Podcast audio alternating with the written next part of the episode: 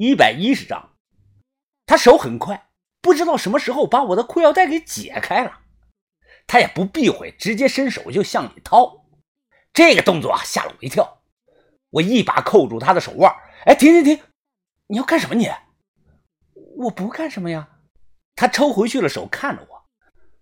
我不想欠人情，所以想替你做点什么，早点还了这个人情。我无语了。哎，难道你以为这样就算还了人情了吗？哎，算了。哎，你叫什么名字啊？周蝶，他们都叫我小周。哦，那好，小周，明说了啊，我对你是一点兴趣都没有，也不想和你干那个事儿。你要是想还我的人情呢，哎，你就讲一讲招待所老板的事儿。我刚才听你讲他们是什么盗墓贼。嘘，大哥，你小声点儿。这个墙的隔音差，有时候楼上说话，楼下都能听得到，别让别人听见了。知道我对他没兴趣，他也不强求，而是小声的告诉我：“我也是上个月才知道的。旅馆一楼有间地下室，我进去看过，屋里放的全是那个锄头、绳子、皮桶，还有那个、那个、那个样子。”他伸手比划着模样，洛阳铲。对对对，就是洛阳铲。你怎么知道的？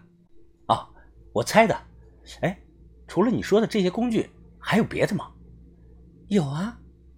地下室放了很多沾着土的瓷罐子，哎，还有这么高的小石头人呢。我上网查过，只有盗墓贼才会用洛阳铲那种东西的。哎，哥，你知道吧？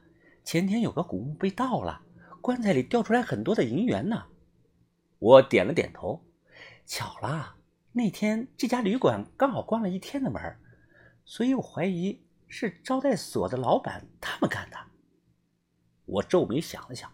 哎，这些话你告没告诉过别人啊？没有，我不敢呢。除了你，我谁都没有告诉过。我心里暗想，有点奇怪呀。我刚才没有闻到招待所老板身上有这个土味儿，土味儿就是土腥味儿。如果一个人常年干这一行，就会对这种土味儿特别的敏感。就算是野路子，身上也会带有这种味道。推开门。穿过走廊，我悄悄的到了一楼的拐角处，往下一看，旅馆老板正在楼下抽着烟，看着电视，也不知道电视里放的是什么。他靠在沙发上，看得咧着嘴直笑。我退回去对小周讲道：“哎，小周，我去你说的地下室看一眼。呃，这样啊，你叫上两声，吸引他的注意力，知道吗？哥，难道你是便衣警察？”我板着脸，没说是也没否认。你说的那间地下室锁着门没有啊？锁着呢。钥匙在哪儿？小周想了想，在，在他卧室墙上挂着。卧室紧挨着地下室的楼梯口。我出了走廊，能听到隔壁袁四比的呼噜声，他应该睡着了。几分钟后，啊啊！哎呦哎呦啊！小周的声音啊。说不清道不明，我不解释，只有懂的人才能懂。他的这两声叫声让我恍惚之间想起了婷婷。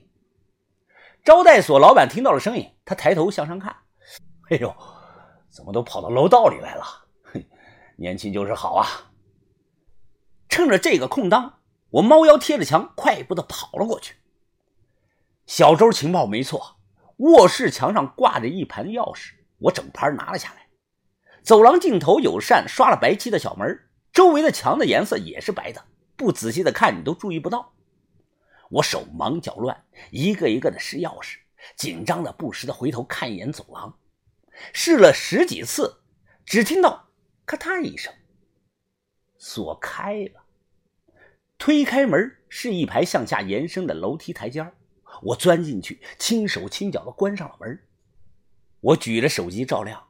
接下来，眼前看到的一切让我大受震惊：一地的工具，铁锹、锄头、不锈钢旋风铲，光靠墙立着的洛阳铲，怕是不下三十把。我瞬间心想，这得是多么大规模的一个野路子团队呀！一个团队按正常作业配比来看，三十把铲子那就得有十五名土工。再加上后勤放哨、散土、销售、打杂，总人数不会低于六十个人。地下室靠墙还有道落地的窗帘，我走过去，伸手哗拉开了窗帘。窗帘后是两排并排放着的货架，每一个货架上下分了四层，就像大型超市的那个重型的货架，一眼望不到头。各式各样的文物摆放的是整整齐齐，我算是开眼了。很多文物贴着标签大的有商周战国的青铜鼎、石碑、墓志铭；小的有各种陶俑、瓷罐、谷仓、魂瓶、陶马、乐人。乐人呢是一种吹笛子的人俑等等，加起来数量足有几百件。我没有丝毫的停留，迅速的拉上了窗帘，离开了地下室，锁好门，放回钥匙。招待所的老板靠在沙发上睡着了，没有发现我。回到二楼的屋里，我心头是砰砰的乱跳啊！一口气灌了三杯的凉水，心跳还是很快。很多人没有概念。哎，觉得没什么，我就这么说吧。如果把地下室四个货架上摆的文物全卖了，那就不是几百万、几千万的事儿。我入行这么久，这几年运气也好，接连碰到了几个大墓，就这样我才攒下了小几百万。在文物保护法尚未普及的那个年代，把头十五岁入行，一直干到了现在七十多岁，干了五十多年。抛出所有的花销，把头才攒下来两千多万，钱哪里有那么好挣啊？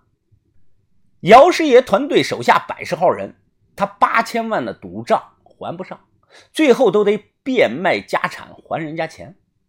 如果沙陀国那个墓是这伙人干的，看手法百分之百是野路子，这无疑刷新了我印象中对野路子的认知。